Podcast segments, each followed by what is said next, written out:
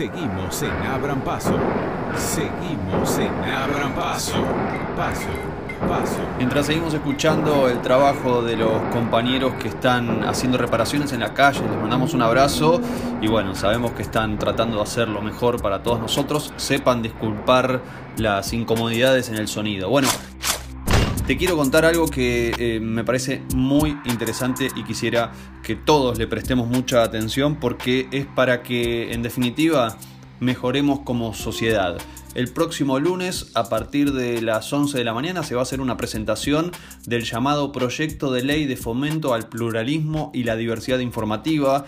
Eh, tienen que ver con actividades empleadas por medios como nosotros, medios cooperativos, comunitarios, populares, micropymes, diarios, revistas, medios digitales, canales de televisión, algunos son productoras de contenido, radios y desde ya también hay sindicatos de trabajadores de la comunicación de todas las provincias que están presentando esta iniciativa para que en definitiva el escenario mediático sea cada vez más diverso, más plural. ¿Querés saber de qué se trata? Eh, vas a escuchar a continuación a Damián Loretti, doctor, abogado.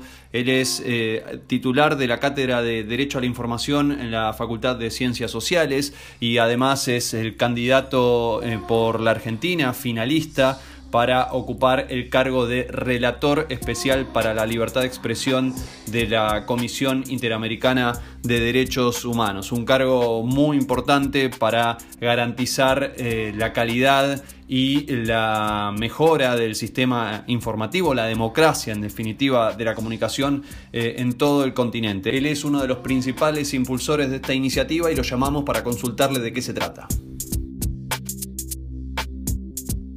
Iniciativa tiene mm, dos este, partes en términos de textos legales eh, que dan cuenta, uno, de reparación de asimetrías preexistentes en materia de, eh, por ejemplo, tratamiento impositivo.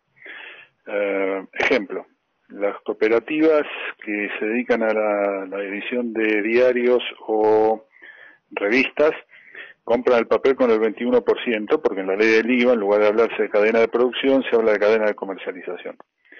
Eso implica que compran el papel con el 21, pero solo descargan el 2, o el 2,5. Eso les deja un crédito fiscal que si fuera una empresa comercial con trabajadores en relación de dependencia, cosa que las cooperativas no pueden, lo descargarían en algo llamado compensación o bono fiscal para pagar eh, aportes previsionales, por ejemplo, y, contribuciones.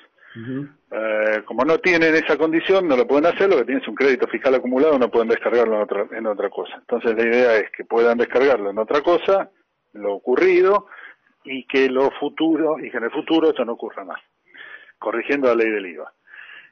Por ejemplo, si alguien pone plata en una universidad privada como donación, un partido político que están previstos en la Constitución como mm, elemento fundamental de la vida democrática, desgraba eso de su liquidación anual de ganancias. Si pone plata en una FM que se dedica a hacer capacitación de pueblos originarios, este, que actúa en una zona alejada del país, que da información en términos de fundamentos de vida democrática, de dar información, de hacer actividad periodística, de hacer oír, las voces de ese lugar, si alguien dona dinero a una fundación, a una asociación civil que haga eso, no lo puede deducir de ganancias. Lo cual no está bien porque tienen efectos de la vida democrática efectos igualmente importantes. Eh, hay otras reglas de, de corrección impositiva, los medios grandes, grandes, como han heredado la ley de competitividad desde la época de Caballo, cosa que los medios más, más, más pequeños y nuevos no tienen. También hay que reparar por ese, por ese costado. Una empresa tiene inscripción en el IVA, eh, razón por la cual los servicios que, eh, que paga con IVA luego este, le sirven para descargar, o si va, digamos, la parte de su facturación que, lleva de IVA, por ejemplo, de publicidad, para, para hacerlo más claro.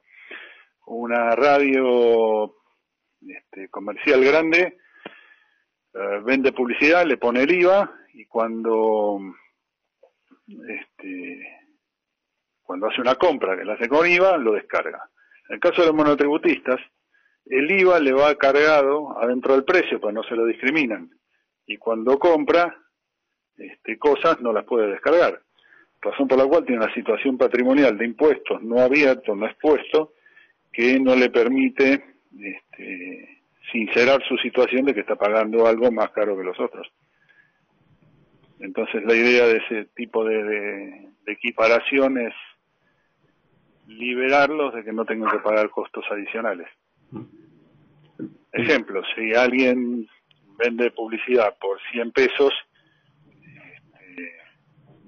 el 21% de esos 100 es IVA. Tendrá que pagarlo en algún momento. Pero eso lo descargan contra este, lo que a su vez pague.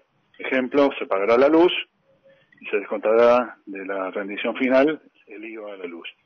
Un monotributista paga como consumidor final el precio con el IVA incluido y eh, después no tiene modo de descargarlo a sus propios este, proveedores. ¿Esto puede incluir otros impuestos como, como el impuesto país o los impuestos que se han agregado últimamente a, a las compras en el extranjero? El impuesto país funciona distinto, porque lo pagan todos y no se compensa. Entonces tiene una regla diferente. Mm.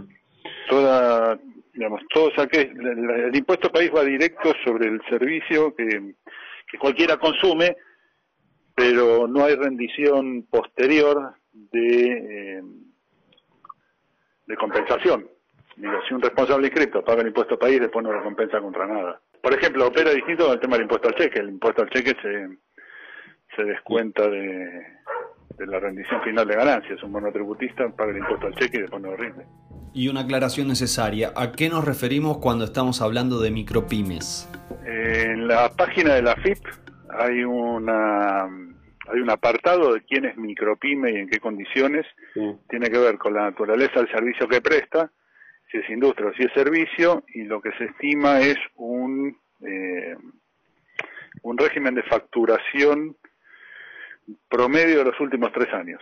Según se ponga como industria o servicio, ese número varía, así como varía también el, la cantidad de personal contratado en cada tipo de actividad. No es lo mismo un diario que una radio o que una página web. Bueno, Damián Loretti cuenta que la primera parte tiene que ver con aspectos impositivos. La segunda se vincula a la promoción. Está más destinada a la implementación de un fondo de fortalecimiento de pluralismo y diversidad interna y externa, es decir, trabaja hacia el interior de los medios también para instancias, por ejemplo, de paridad de género, eh, en orden a usar algunas experiencias del derecho comparado de eh, sostenimiento, de fortalecimiento del proceso de sustentabilidad con fondos eh, que vienen. En este caso estamos proponiendo nosotros, como ya existe en otros lugares del mundo, de la captación del impuesto al valor agregado que pagan las, este, los agregadores de contenidos periodísticos que no desarrollan eh, producción propia. Por ejemplo, las grandes plataformas que cobran publicidad incluida publicidad oficial, em, sin hacer contenidos propios y que ese dinero además lo exportan, porque uno paga una tarjeta de crédito en algún lugar que no es Argentina y que no tributa impuestos, salvo el IVA. Entonces la idea es que sobre ese IVA se redistribuya en los medios que son sujetos beneficiarios de este proyecto, que son los medios sin fines de lucro y los medios muy pequeños que no alcanzan al, a la calificación de micropyme que estén en, este, en situación de plena independencia, además que no sea una cadena de, de varios medios, o no haya un monotributista que tenga varias emisoras, eh, también se incluyen pueblos originarios. Ese es el sentido de la, de la iniciativa. Es absolutamente novedosa en la Argentina, nunca se planteó un fondo transparente de fortalecimiento del pluralismo y diversidad. También le preguntamos a Damián Loretti si esta ley tiene algún vínculo con la ley de servicios de comunicación audiovisual. Lo único que se puede parecer a la ley de medios es en el espíritu de implementación de instancias de pluralismo y diversidad, pero aquí se trabaja sobre todos los soportes, no solo sobre lo que históricamente se llamó radiodifusión, luego servicios de comunicación audiovisual y solo se refiere a fomento de, pluralismo de características periodísticas, no es una ley de que, trabaje sobre pluralidad audiovisual, por ejemplo, y sobre cuotas de pantalla.